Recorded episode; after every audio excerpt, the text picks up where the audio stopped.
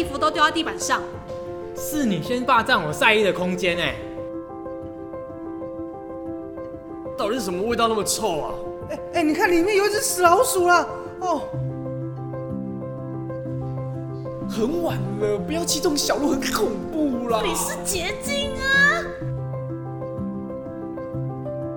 哎，上次那个抽奖我中头奖哎！太幸运了吧，恭喜你耶！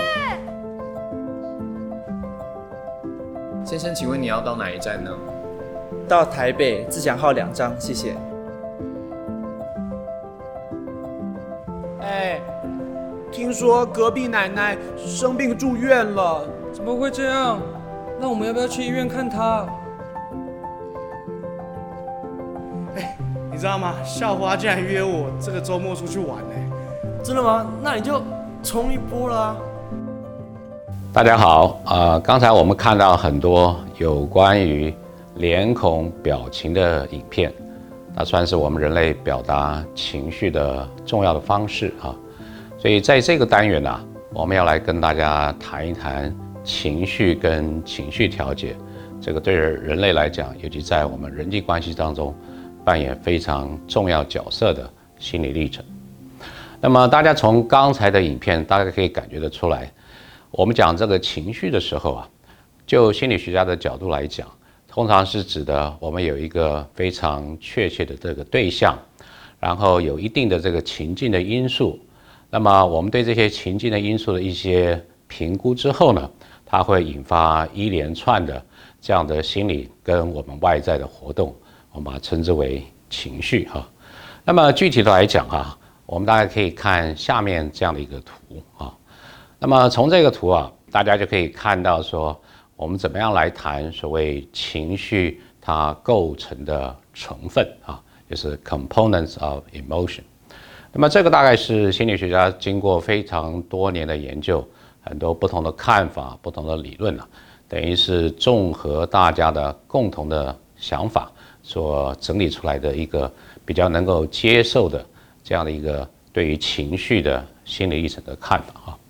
那么在这个图的最左边哈，我们可以看到一个所谓在人跟他特定的情境或者环境当中的一个事件之间的这个关系，比如说某人讲了什么样的话给你听，或者你遇到一个特定的一个状况，或是一个紧急的事件等等哈，这些可以诱发所谓情绪反应的这样的一个环境或事件。那么有的这样的一个状况，环境当中发生的这个事件或者这个状况的时候呢，它通常第一个步骤啊，是我们要能够做认知的评估，啊，英文所谓的 cognitive appraisal 哈，也就是说我们要能够对这个事件呢有所认识，不管是根据过去的经验，或者甚至有一些高阶层的你的个人的价值观、你的心理的历程等等啊，那么这些啊会让你对这个事件或者这个状况呢。做出一些评估，我们称之为认知的评估。那通常呢，情绪的发生啊，就是基于这个认知的评估的这样的一个前提哈。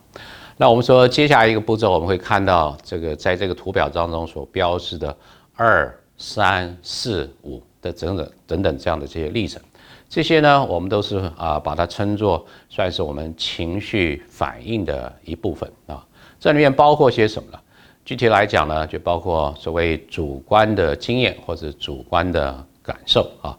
英文所谓的 subjective experience 哈。那再来是所谓呃呃行动或者思维跟行动之间的连接的一个倾向哈啊，通常比如说等下我们会谈到，比如说你一个事件让你评估之后觉得让你生气的话。你可能真的想要做出一些行动来去遏制，哈，来去制止这些让你生气的事件或者情况。再来一个，就是大家在有所谓情绪的感受的时候，发生了情绪的事件的时候，通常都会伴随着内在身体的各种反应啊。那通常是指的说，我们的自主的神经，我们交感跟副交感神经啊，它们之间非常复杂、强烈的这些互动呢，让我们能够因应情绪的这样的一个事件。那还有一个伴随的经常会发生的就是 facial expression 哈，就是我们这脸部的表情。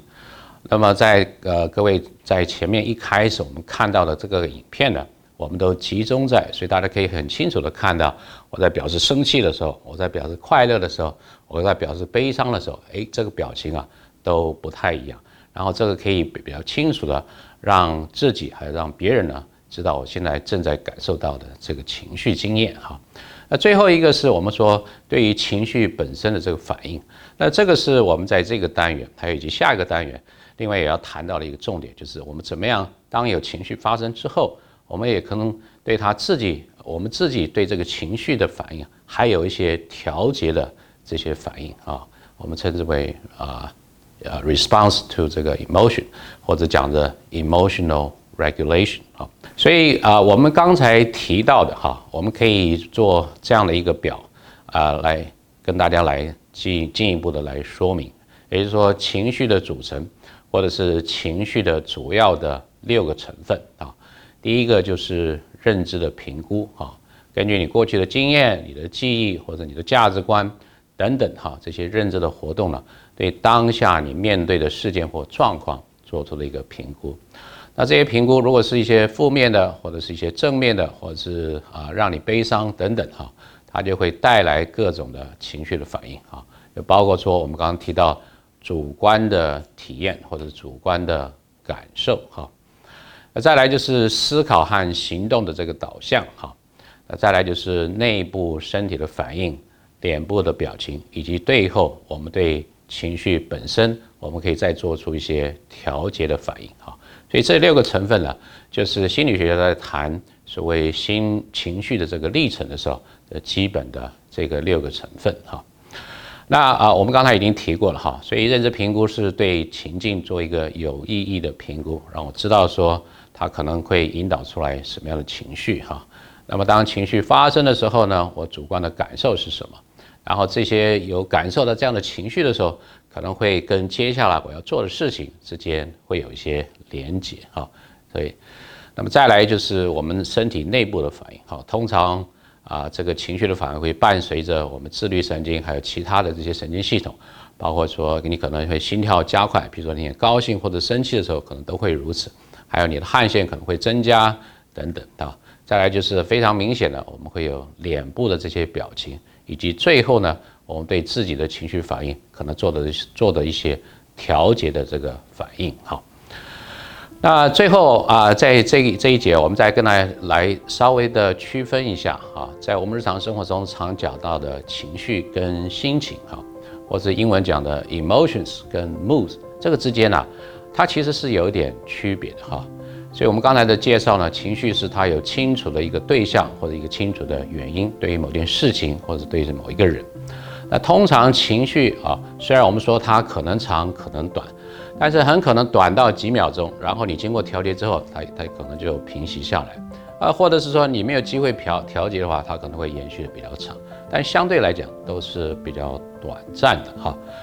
那么还有呢，就是说，在目前我们的了解，呃，情绪呢是可以分成很多不同的类别，哈，比如说我们感觉到开心、愉快、高兴，或者是觉得恐惧，或者觉得愤怒，或者觉得悲伤，或者觉得厌恶等等，哈，所以这个是对于我们情绪，就是情绪相对的来讲比较短暂，持续时间不会太长，有特定的对象跟这个原因，然后呢，我们也可以它做一些不同的性质的这个分类啊。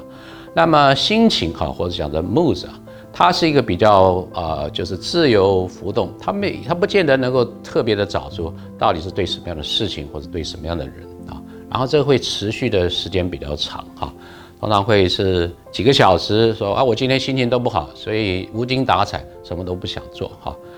还有，他，他大概只只能够在主观的经验上做一些区分，也就是说，哎，通常我会讲说我心情好或者是不好，但是心情我大概不会太去讲说它是愤怒或它是快乐，或者说它是啊悲伤哈。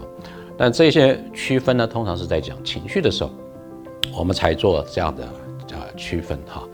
那啊，所以在概念上呀，它比较不能不太容易啊，把它分门别类哈，做成不同很清楚的这些类别，而是比较是说我相对的比较平静，还是相对的比较高低起伏哈，我就觉得心情比较高昂，还是心情比较低落哈，所以这个这两个哈情绪跟心情哈，虽然在我们日常的生活用语里面经常把它